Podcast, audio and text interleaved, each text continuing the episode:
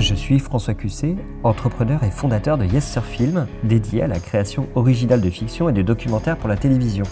Dans ce podcast, Les lois de la fiction, je vous propose une balade dans les coulisses de la production de séries TV, à la rencontre des diffuseurs, des auteurs et des producteurs pour comprendre comment les projets naissent et si possible donner les clés de la fabrique du succès, tant est qu'il en existe. Bienvenue dans Les lois de la fiction. Eh bien, bonjour Alan. Bonjour. Euh, bienvenue dans les lois de la fiction. Donc, on est ici euh, dans tes bureaux. Donc, ça ressemble vraiment à, à l'idée de, de, ce qu'on peut se faire d'une euh, d'une writer's room, c'est-à-dire vraiment une salle d'écriture. Il y a du post-it partout, des couleurs dans tous les sens. Tu peux nous, nous, décrire un peu le lieu où nous sommes aujourd'hui? Bah voilà, c'est ça, c'est la, salle d'écriture, la salle des scénaristes. On est chez, on Carré Productions, euh, qui est une société de production euh, essentiellement de cinéma jusqu'à aujourd'hui et avec qui euh, je me suis associé, on s'est associé avec Jean-Patrick Bénès, qui était le co-créateur de Kaboul Kitchen, avec qui j'avais également fait Vilaine. Et on s'est associé avec Carré Productions, donc Antoine Rhin, Fabrice Goldstein et Antoine Gondaubert, pour, euh, pour développer de la série, produire de la série. Voilà, donc euh, du coup, euh, à nos casquettes de scénaristes et réalisateurs, on ajoute celle de producteur. Voilà. D'accord. Et donc on est dans leurs locaux, voilà, et on a cette immense salle nous est euh. On a une deuxième salle d'écriture euh, au rez-de-chaussée si on a besoin d'être sur deux projets en même temps.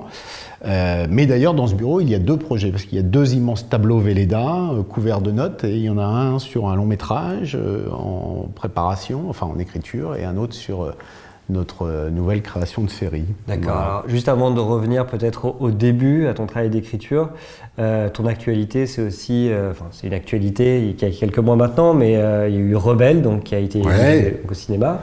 Ouais, ouais, qui est sorti le 13 mars ouais. 2019 et qui est en DVD, VOD, voilà. Combien d'entrées, rappelle-moi déjà 950 Presque un million. Ouais. Presque un million. Donc c'est un succès quand même. C'est un succès. Ouais. C'est pas un gros film, donc, euh, donc ouais, c'est un succès. Okay. Ouais, ouais. Bon. Et puis euh, c'était un film que personne n'attendait, c'est ce qu'on appelle aux États-Unis, on appelle ça un sleeper. C'est-à-dire ces, projets un peu dormants qui, qui, arrivent comme ça et qui surprennent un petit peu. Donc ça a été un petit peu le cas, toute proportion gardée. Hein. Donc tu as écrit et réalisé, coécrit et réalisé. Coécrit avec Jérémy Guez, un jeune auteur de polar, et euh, réalisé. Ouais en solo. C'était ma première réalisation en solo, puisque tout le reste euh, précédemment, court métrage, long métrage, donc Vilaine et la série Kaboul, Kitchen, euh, j'étais en coréal avec euh, Jean-Patrick Bénès. Voilà, qui est mon partenaire depuis 20 ans. Ouais. J'ai remarqué sur tous tes projets, c'est que tout souvent tu es en, en équipe Ouais. en coécriture. Alors, est-ce que c'est vraiment délibéré C'est quelque chose qui est venu comme ça Ou euh, tu considères que c'est justement pas un travail solitaire? Un, Pour moi, c'est indispensable. je, je, je n'imagine pas, euh, je n'imagine pas, euh, en, si on parle vraiment du scénario, pour le coup, j'imagine pas écrire un scénario tout seul. Quoi. En fait, moi, ce que je dis toujours par rapport au scénario, c'est que c'est le scénario, c'est pas une fin en soi, c'est pas le roman, c'est pas, euh, pas la peinture, c'est pas, c'est, euh, c'est de fabriquer une boîte à outils avec les meilleurs outils, les mieux usinés possibles, qui vont ensuite servir à faire l'œuvre finalement, qu'est le film. Et euh, donc, euh, il faut qu'on soit euh, les meilleurs artisans réunis pour faire la meilleure boîte à outils possible. Donc, donc voilà, il n'y a, pas, a pas un travail, pour moi, il n'y a pas de dimension trop personnelle dans le scénario, même si après on peut aborder des sujets personnels. Mais euh, je pense que, en fait, pour arriver à cette, à cette base d'outils, euh, je pense qu'on est plus armé à deux, à trois. Euh, notre dernier long métrage là qui est en train de réaliser Jean-Patrick, qui s'appelle Le sens de la famille, produit par Carré Productions et qui sera distribué par Gaumont en décembre 2020, on l'a écrit à quatre, quatre scénaristes pendant un an dans cette pièce, tous les jours. Euh, 8 à 9 heures par jour. Euh, voilà. Donc, euh, et donc, et finalement, on a réussi à écrire vite, parce qu'un an, pour moi, c'est un temps très court pour écrire un long métrage. C'est vrai. Donc, euh, donc 4 dans cette pièce. Et alors, pour revenir un peu à tes débuts, toi, tu viens de, de quel sérail? Tu euh, as un diplôme ou pas de diplôme?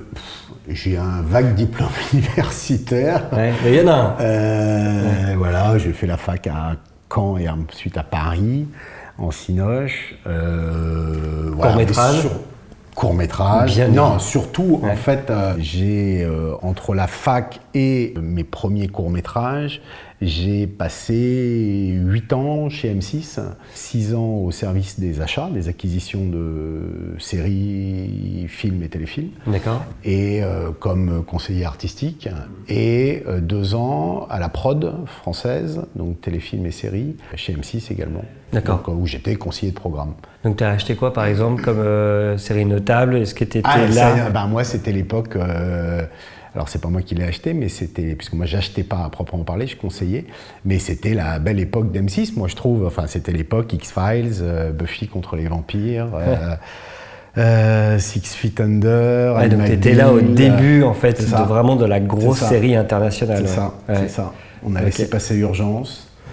Donc euh, je me suis biberonné à la série euh, à ce moment-là. J'avais, j'ai dû rentrer chez M6 euh, comme vacataire à 25 ans, 24 ans, 25 ans.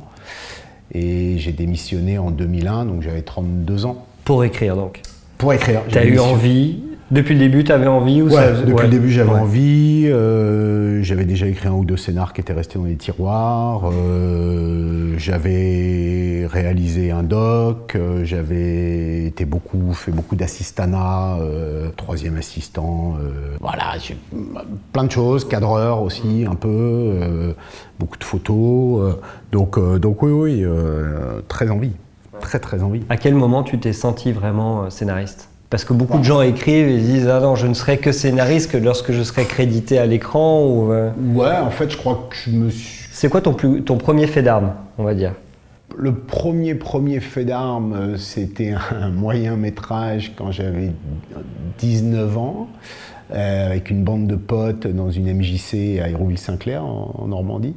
voilà, ça c'était le premier fait d'armes parce que on était parti d'une espèce d'envie comme ça, euh, et en fait, il a fallu pendant quand même deux ans euh, écrire le projet, le tenir et tout ça. Et les potes, eux, ils étaient très vite euh, repartis au basket et, et, voilà et autres. Et, et, je me suis rendu compte qu'en fait, moi, je m'y tenais et que je voulais vraiment que ce scénario aboutisse, que ce film se fasse, aller chercher du pognon et compagnie. Donc ça, ça a été le premier fait d'armes, on va dire, d'adolescent, mmh. euh, très très jeune adulte. Euh, le film a été diffusé euh, une fois dans un cinoche, voilà. Il y avait tout le monde qui jouait, à hein, mes parents, les potes, les cousins, les... enfin bon, voilà. Ça, c'était le, c'est le premier truc vraiment où je me suis dit, ok, d'accord, ça, ça, me fait vraiment, ça me confirme que ça me fait vraiment kiffer. Et puis après, non, le fait d'armes, après, c'est quand on a, on a commencé à écrire avec Jean-Patrick, que j'ai rencontré à M6, puisque lui était acheteur de films.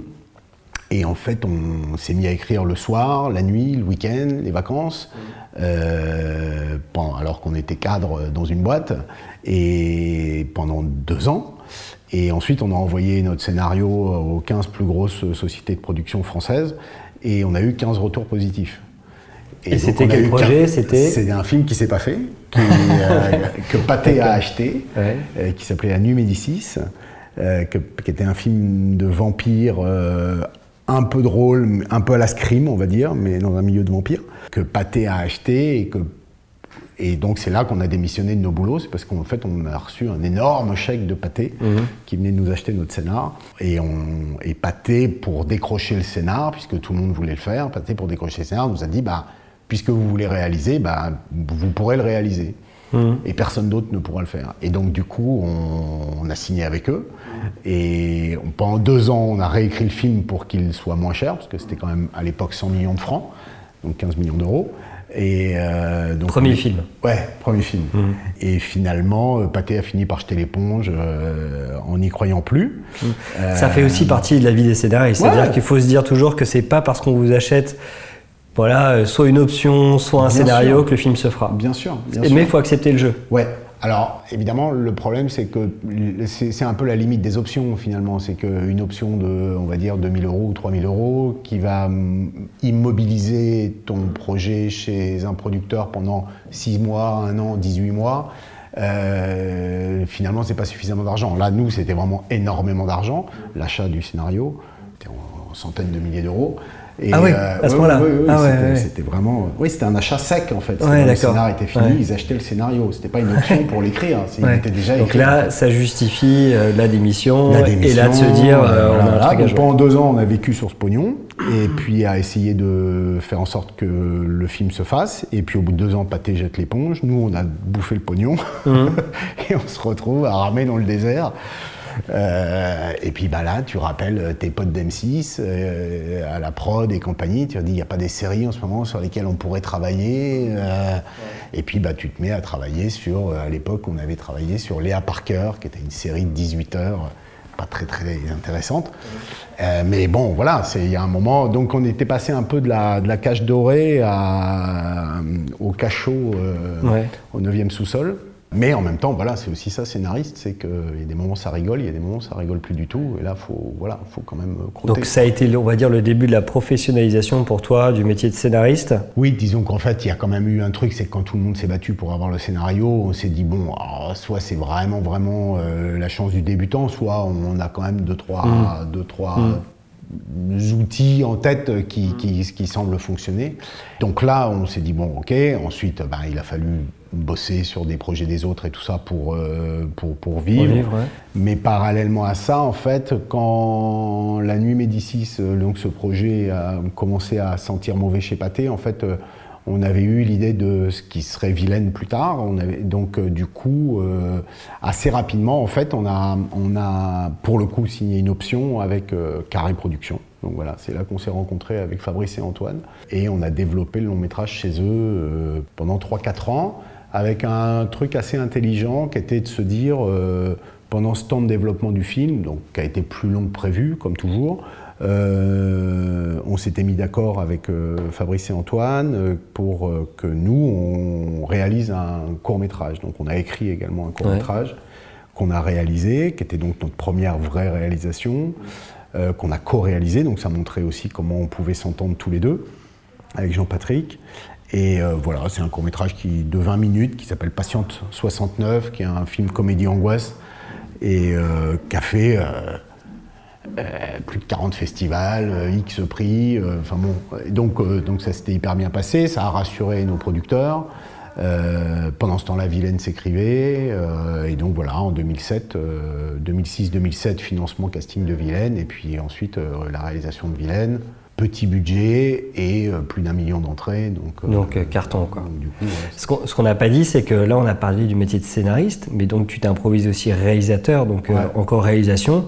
Ça n'a pas été déroutant, non, Tu t'es mis tout de suite dedans? La direction d'acteur, ça a été simple pour toi? En fait, quand tu es scénariste, tu es censé quand même jouer toutes tes scènes. C'est-à-dire, nous, en fait, voilà, c'est, cette pièce-là, c'est une pièce, c'est une pièce qui est dédiée à l'oralité. En fait. C'est-à-dire que quand on écrit, euh, on est plutôt, euh, euh, on peut écrire chez nous, on peut écrire, mais écrire occupe finalement assez peu de temps. L'action d'écrire physiquement sur l'ordi, ça, occupe très peu de temps. En fait, nous, c'est beaucoup, beaucoup d'oralité.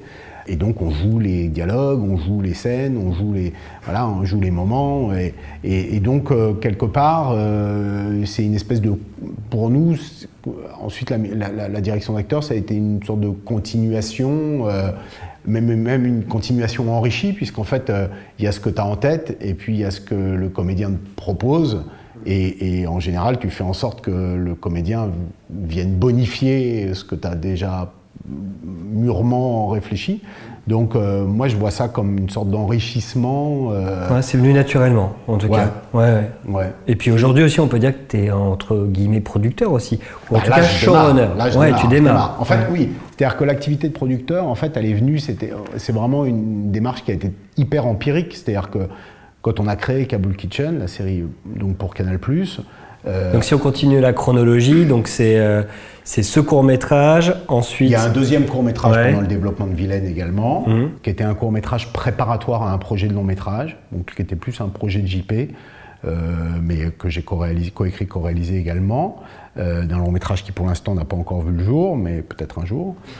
donc Patiente 69, Cher fraîche. Ensuite, écriture et réalisation de Vilaine en coécriture, co-réalisation et JP. Et puis, quand Vilaine sort fin 2008, nous, à peu près à ce moment-là, il y a un type qui. JP avait un immense appart avec quatre colocs, et il y a un type qui sous-loue une des pioles et qui revenait d'Afghanistan et qui lui raconte sa vie. Et donc il racontait sa vie à JP tous les soirs dans leur appart.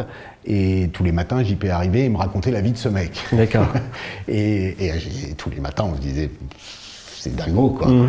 Il avait ouvert un bar à Kaboul euh, où tu laissais ton arme au vestiaire, enfin bon, un vrai saloon quoi. Et donc, euh, et lui voulait écrire un roman. Et donc, euh, assez rapidement, on lui a dit écoute, c'est sans doute bien d'écrire un roman, mais ça, va moins payer que. Fallait qu'on réussisse à l'attirer de notre côté quand même. Ça va mm. sans doute moins payer que si on arrive à faire une série. Nous, on pense qu'on peut faire une série avec ça quoi. Donc, rejoins-nous, deviens le troisième créateur, et puis on, on raconte ta vie, évidemment en fictionnant, mais et il a dit OK, et donc là on est parti, on est parti sur l'écriture de Kabul Kitchen. Donc voilà, donc après Vilaine, et là tout le monde nous dit, parce que les séries n'étaient pas encore, on parle de 2009, mmh. les séries n'étaient pas les séries françaises, et la série n'était pas encore au cœur de tous les... C'était pas encore euh, très structuré. D'ailleurs, si j'ai bon souvenir, Kabul Kitchen, c'est c'est aussi un des, des, premiers moments où Canal Plus se dit euh, on va faire de la grosse création originale. Euh, Disons qu'il y avait déjà eu les 52, il y avait, il y avait déjà Engrenage, il y avait des choses comme ça, qui étaient déjà des choses, voilà, mais qui étaient. Mais c'était une nouvelle vague. Mais là, tout d'un coup, c'est du 30 minutes. Mmh, on est arrivé à, voilà, il y a eu Platane et Kaboul qui se sont développés en ce moment. C'était vraiment les premiers 30 minutes de, en dramédie euh, de Canal. et puis, c'était une série qui était qui a plein de défauts, hein, mais, mais, mais, mais qui avait cette espèce de proposition euh, de, très très atypique euh, de faire une comédie en Afghanistan, tirer d'une histoire vraie. donc donc donc c'est vrai que oui, chez, chez Canal, c'est quelque chose qui a, qui a, été assez. Je pense que c'est une série un peu emblématique de, de, de la création originale. Enfin, ils, aiment, ils, aiment, ils, aiment, Kaboul Kitchen et on, a des très bons rapports d'ailleurs avec l'équipe encore aujourd'hui. On a très envie de retourner travailler avec eux. Mm. Mais c'est en fabriquant Kabul Kitchen, donc en tant que scénariste et réalisateur, en tout cas de la saison 1, qu'en fait on s'est rendu compte que euh, ce métier de créateur et ou showrunner, comme on peut dire aux États-Unis, en fait, en France, c'est un peu compliqué d'en avoir la casquette et d'avoir vraiment les, cette espèce de pouvoir que peut avoir un showrunner américain. Concrètement, tu m'en parlais tout à l'heure, mais tu vas nous préciser concrètement, c'est avoir le choix euh, total sur la fabrication du début jusqu'au montage. Quoi. Alors oui, en tout cas, c'est pas tant l'idée de, de, de, de, monopoliser le pouvoir. Non, bien sûr. C'est l'idée de, en tout cas, d'avoir la capacité, d'avoir la possibilité de le partager avec, euh, notamment euh, la chaîne, puisque la chaîne en les chaînes de télé, autant au cinéma, pas une, une, mainmise sur le projet euh, très forte, autant en télé, si, bien sûr. une chaîne de télé euh, euh, va financer à peu près 80, mettre à peu près 80% du budget d'une série télé, et donc évidemment, ils ont, d'une certaine manière, ils ont le final cut au, montage. Mais en fait, donc du coup, l'idée c'est pas de, l'idée c'est pas de prendre le pouvoir, l'idée c'est d'être à la table des négociations quand des choix doivent être faits, et, et à la table de des fois, c'est des grandes tables avec des, avec des vrais grands choix, et puis, mais souvent, et au jour le jour, c'est des, plein de choix euh, euh, de, fabrication où finalement la production, enfin les choix de production euh, influent sur les choix artistiques. Donc en fait, quand tout d'un coup un producteur t'impose de réécrire une scène parce que ça ne rentre pas dans le budget ou parce que c'est un décor de trop ou des choses comme ça, en fait, euh, c'est souvent un peu trop tard. Donc en fait, le scénariste va le faire, mais va pas le faire bien, quoi. Alors qu'en fait, si toi, tu es également producteur, mais tu es aussi le scénariste. Du coup, tu vas anticiper tout ça. Et du coup, dans ton scénario, déjà, tu vas avoir. Euh, Donc c'est plus fluide. C'est plus, c'est plus fluide. Et à l'arrivée, surtout, tu as un, rendu. Euh, parce que le seul truc qu'on vise, c'est quand même d'avoir le meilleur rapport qualité pour, pour, le public. Quoi. Et donc, du coup, tes séries. Euh, sont de meilleure qualité, quoi. Voilà, c'est vraiment ça. Et après, bah, sur, après, par contre, sur les vrais grands choix, euh, euh, nous, on a vu à un moment sur, sur, sur Kabul Kitchen saison 1, on a vu à un moment être un tout petit peu, avoir le sentiment d'être un peu dépossédé pendant le montage de, du Final Cut, alors qu'on était les scénaristes, réalisateurs, créateurs. Parce que producteurs et chaînes, tout d'un coup, n'étaient pas d'accord avec nous. Alors, on aurait mmh. juste aimé vraiment être à la table jusqu'au mmh. bout pour, pour, pour, défendre nos idées. Bon, ça vous a fait grandir. Donc, bien sûr, là. Donc, après, dit, on s'est dit, la prochaine série, mmh. on, on, sera, on en sera les producteurs ou les coproducteurs. Et, euh, et, comme ça, on participera pleinement à tous les choix. Euh. Donc après, dans ton travail, tu as continué à alterner aussi le cinéma. Donc euh, il y a eu d'autres projets. Et puis cette année, évidemment, le projet Rebelle, donc, qui a été au cinéma. Et tu m'expliquais aussi que la série, ça allait être quand même une des priorités pour vous, déjà au sein de la production. pourquoi ce choix-là? Pourquoi ce choix de série? D'ailleurs, est-ce que c'est plutôt la série longue, la série plus courte? Euh, Ou est-ce qu'on s'en fiche, c'est l'histoire qui compte C'est l'histoire en fait, c'est les histoires qui décident. C'est vraiment les histoires qui décident. Euh, Mais pourquoi la série? C'est l'effet de mode ou c'est parce que c'est. Euh, non, en fait, bah non.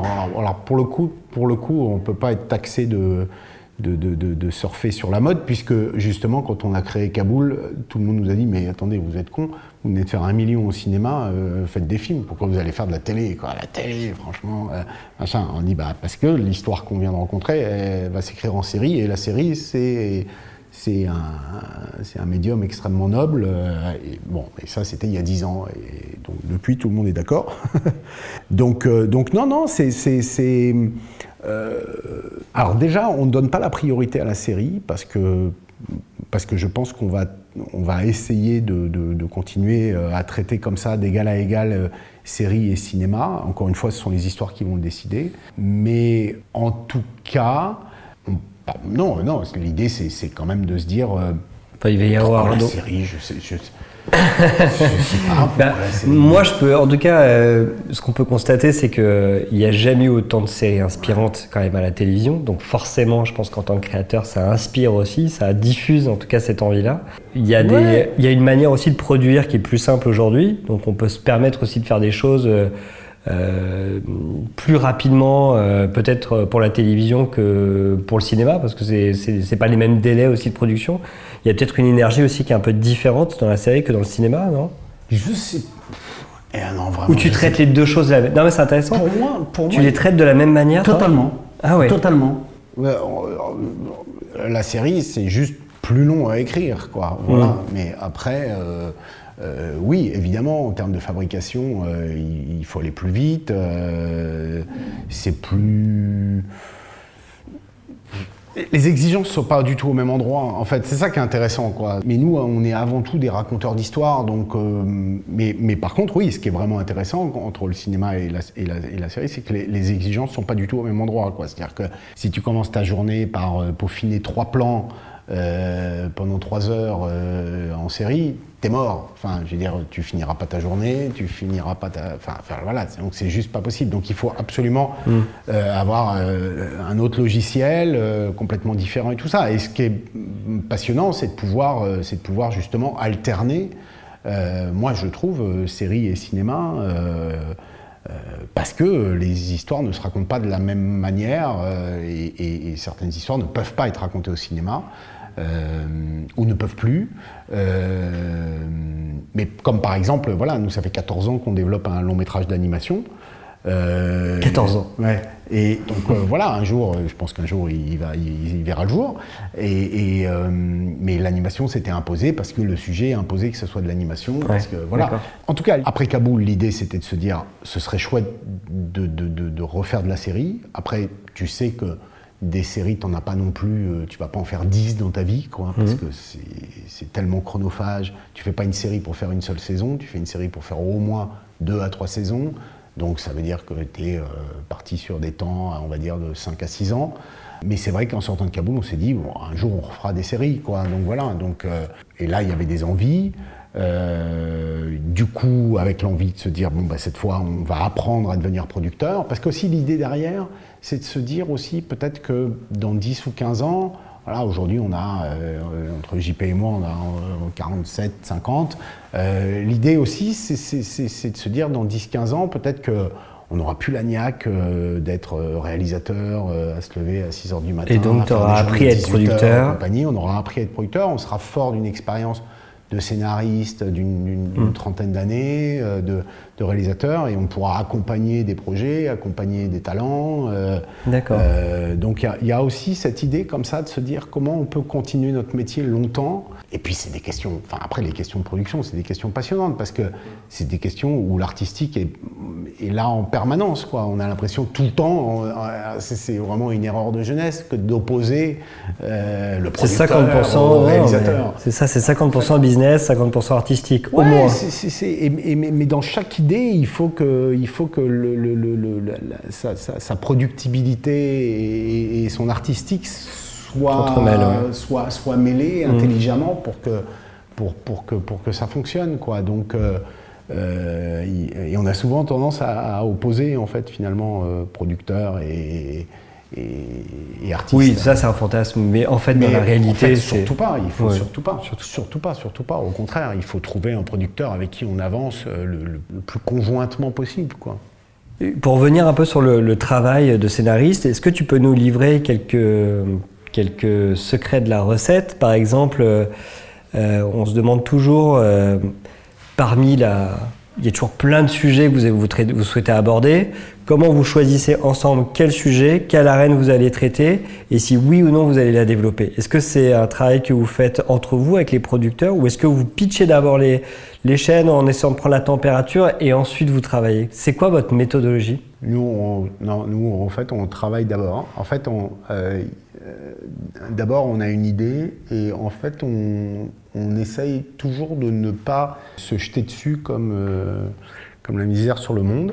Euh, on essaye au, au contraire d'être sur autre chose et que cette idée mûrisse. Voilà. Et, et si six mois plus tard ou un an plus tard, euh, l'idée est encore là et qu'elle continue à venir un petit peu comme ça.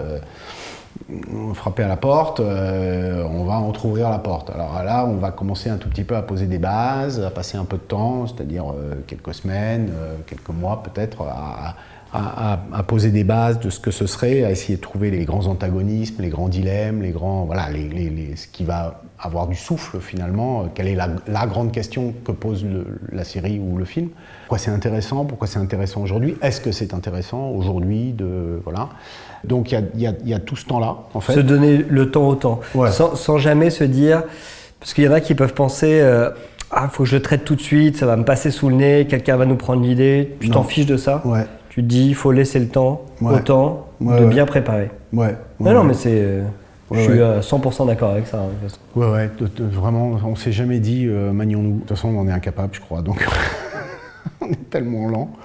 Donc voilà, donc ça, euh, il y, a- il y a ça. En fait, euh, euh, je pense que la, la- la- la- la- la jeunesse de Kaboul euh, raconte assez bien euh, la manière dont on fonctionne. C'est-à-dire qu'on a travaillé pendant neuf mois avec Marc, donc ce, ce- ce- ce- Ce mec- colocataire. ce mec, ce colocataire qui avait ouvert son resto et tenu un resto pendant six ans à Kaboul. Et euh, pendant neuf mois, on a travaillé. Donc, on a travaillé avec les, avec les subsides de, Vilaine, finalement. Euh, et au bout de neuf mois, on est allé voir, euh, on est allé voir les, des producteurs. Parce qu'on était euh, vraiment. et, mais on avait travaillé sur du 52 minutes à l'époque. Et parce qu'on était vraiment content de ce qu'on avait et tout ça, on va avoir des producteurs. Les producteurs ont fait une petite passe de modif avec les producteurs, voilà. Et on va voir Canal. Et euh, il n'y avait pas beaucoup de guichets possibles pour faire une comédie en Afghanistan, donc on va voir Canal. Et hum, Canal nous dit ah mais euh, à la fois on adore, à la fois euh, on veut euh, veut pas le faire comme ça. euh, bon voilà, le côté 52 ça les embêtait. Ils avaient très envie à ce moment-là de faire du 30. Et à l'intérieur de ce qu'on racontait en 52, il y avait un personnage euh, qui était une figure centrale, qui était ce personnage de bistrotier, Mhm. euh, qui sera donc incarné par Melky, euh, Jackie, dans, dans la série. Et ils nous disent, nous, c'est vraiment ça qui nous intéresse, machin, machin, machin, machin. Et on sort du rendez-vous en leur disant, bah, on sait pas, parce que là, ils, étaient, ils venaient juste un tout petit peu de dynamiter le boulot. On sort du rendez-vous, on dit, va réfléchir. Et en même temps, euh, on n'était même pas sorti du bureau, que déjà, je disais à JP, je pense qu'ils ont vraiment raison et que c'est vraiment plus moderne de traiter ça vraiment plus comédie et en 30 minutes. Euh, à l'époque, on avait des Californication, il y avait déjà du 30 minutes. hein, euh.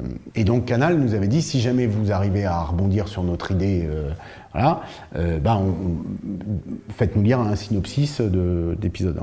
Et donc du coup, Canal attendait, on leur dit OK, on, revient vers eux très vite. Le lendemain, on leur dit OK, on va, on va, réfléchir. Donc sans, sans, argent de, développement, sans. Bah là, juste, là, on avait des prods, donc là, on devait avoir un petit. Il y a un peu de sous quand même. non, c'était les 9 mois d'avant où on, on était tout seul. Et, euh, mais c'était votre choix. Hein. Et, euh, et, et, donc, euh, du coup, Canal attendait un synopsis dans le mois, quoi, en gros. Quoi. Et, et donc, on, il ne vient pas, il ne vient pas, il ne vient pas. Et en fait, quatre mois plus tard, on leur a donné une V9 de dialoguer, pilote, dialoguer. voilà. Donc là, ils ont même pas, ils voulaient à peine prendre le projet, on s'est juste fait pourrir Genre, mais c'est pas du tout ce qu'on vous a demandé, on vous a demandé un synopsis. On a dit, bah écoutez, vous savez quoi? On l'a fait à nos risques, on a pris notre risque. Lisez, parce qu'en même temps, c'est une comédie, donc un synopsis, c'est compliqué de rigoler sur un synopsis. Donc lisez. Si ça vous plaît, tant mieux. Si ça vous plaît pas, bah tant pis, c'est notre problème. Euh, voilà. Et, ils ont, ils ont, ils ont, ils ont, ils ont lu le, pilote. Euh, je pense qu'ils ont tous adoré. Et ils ont dit, bah banco, on y va, euh, voilà. Et, c'était, euh, voilà, ça, c'est exactement comme ça qu'on aime travailler, quoi. Voilà. Donc euh, moi, je, je, je, continue, enfin depuis longtemps, je dis, il faut, il faut pas arriver avec des synopsis auprès des chaînes, il faut pas arriver avec des, faut arriver avec des pilotes, quoi. faut arriver avec des pilotes. Et, et, en plus. tu avais ton pilote, mais tu avais aussi l'arche narrative, j'imagine, de la première saison. Tu avais déjà. Oui, oui. Tu les avais un peu. Non, non on avait, on avait déjà. raconté l'histoire, déjà. Ouais, ouais. On, savait où ça allait, on savait. On avait, et on avait surtout. Euh, on avait déjà huit idées d'épisodes. Euh, voilà. Et, en fait, euh, donc voilà, moi c'est vraiment ce que les jeunes scénaristes, c'est vraiment écrivez des pilotes, quoi. Parce que après, ce qui se passe aussi, quand on a écrit un pilote et qu'une chaîne euh, part sur le pilote qui a été écrit, même si après il y a des modifs qui sont, hein, évidemment, hein, en bonne intelligence, euh, mais au moins pour, les chaînes de télé, pour le, pour, le, producteur qui va être un partenaire et tout ça, c'est vraiment. Y, a, y, y, a, le créateur a vraiment donné un cap. Quoi. Et il n'y a pas d'espace euh, à fantasme euh, de la part d'une chaîne ou de la part d'un producteur et tout ça, où tout d'un coup il pourrait se dire Ah bah tiens, quand il y a, quand il y a trop peu d'éléments, chacun peut y mettre euh, son fantasme et tout ça, et, qui ne collera jamais finalement à ce que veut faire l'auteur. Donc autant que l'auteur fasse directement. C'est pas à double tranchant aussi d'arriver justement avec si peu d'espace que les gens peuvent pas y mettre un peu d'eux-mêmes et du coup pas se sentir impliqués dans le projet. Par exemple, si au premier rendez-vous tu avais déjà écrit ton pilote, ouais. tu penses pas qu'ils auraient pu te dire non et fermer la porte définitivement? Non, je ne pense pas parce que, euh, puisqu'en fait, ils ont eu ils ont eu l'intelligence de lire, euh, de, sortir un personnage et de. Alors là, c'est un peu différent parce que là, on est carrément dans une refonte de format même. Hein. Ils auraient eu la même intelligence en lisant le, en lisant le, dialogue, c'est sûr. Donc plutôt, voilà, faut, faut, faut s'investir, écrire les pilotes. Ouais présenter. Et, euh, Surtout sur les comédies. quoi. Surtout sur les comédies. Est-ce que ça t'est déjà arrivé euh, de présenter des projets qui, dans un premier temps, t'ont été refusés, mais que tu as finalement réussi à faire en repassant par la fenêtre ou en jamais lâchant l'affaire, en fait? Ou tu penses qu'une fois qu'un projet, bah, il est passé un peu partout et que toi tu y crois à fond, mais que tout le monde te dit bah euh, non, c'est quoi le conseil? C'est vaut mieux passer vite à autre chose ou En fait, il y a plusieurs alors, sur, du finance, sur des financements, par exemple, sur des financements de projets, ça, ça, m'est arrivé de me faire virer par la porte et de rentrer par la fenêtre. Mais là, je parle d'un projet écrit sur lequel, notamment sur Rebelle, par exemple, ça n'a pas été simple. Donc là, euh, oui, plusieurs fois, on, est revenu à la charge. Euh, et finalement, ça s'est fait. Et tout le monde est content, je crois. Et euh, en tout cas, les partenaires financiers. Mmh. Euh, non, par contre, ce qui nous est arrivé, c'est d'avoir des projets auxquels on croyait beaucoup, euh, comme un projet de 26 minutes euh, qui ne verra jamais le jour, mais dont finalement, une partie du projet finalement a, été digérée dans ce projet de série qu'on est en train de créer pour, pour M6 152. Donc ça, c'est bon. C'est organique assez étonnant. C'est-à-dire que Fabrice Goldstein, un des producteurs de chez Carré, avait une envie euh, de série, euh, enfin envie d'un personnage et d'un sujet, d'un thème. Et nous, on avait une base narrative qui pouvait, qui pouvait matcher avec ça. Quoi. Donc en fait, voilà, c'est lui depuis longtemps voulait faire ça. Nous, depuis longtemps, on voulait faire notre projet. Et en fait, de ces deux envies est né un troisième projet. qui n'est pas un compromis du tout, qui est une sorte d'hybridation, mais très opérante.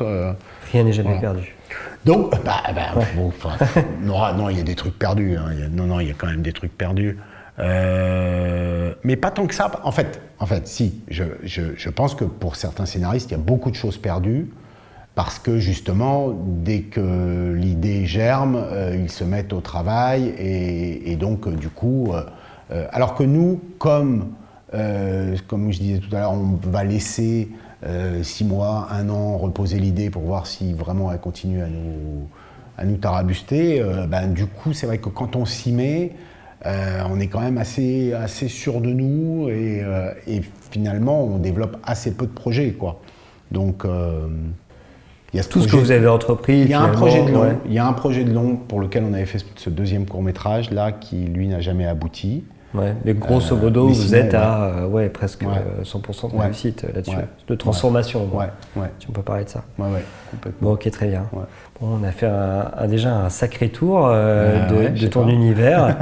écoute, on va te laisser à tes post-it. merci beaucoup de nous avoir reçus. merci à vous. Et merci aussi d'avoir participé en tant que jury aussi au festival Paris Cours de Vent. C'était cool. voilà, c'était ta première expérience de jury ou c'était ma première expérience de jury dans un festival. J'ai été jury, euh, jury au mois de juillet dernier, euh, la sortie du master série de la FEMIS. Euh, donc je faisais partie des trois membres du jury qui, dans un cadre un peu plus audité le grand oral des, étudiants de la FEMIS. Ça doit être excitant ça. Ouais, c'était super. Ouais, c'était super, passionnant. Ok. Merci Alain Mauduit. Merci à, très vite. Et euh, bon courage pour l'écriture. Merci. Salut. Merci, ciao. J'espère que cet épisode vous sera utile et qu'il permettra de faire éclore de nouveaux projets. Quant aux lois de la fiction, vous pouvez retrouver les épisodes sur toutes les plateformes, Apple Podcasts, Spotify, Deezer, donc à très très vite.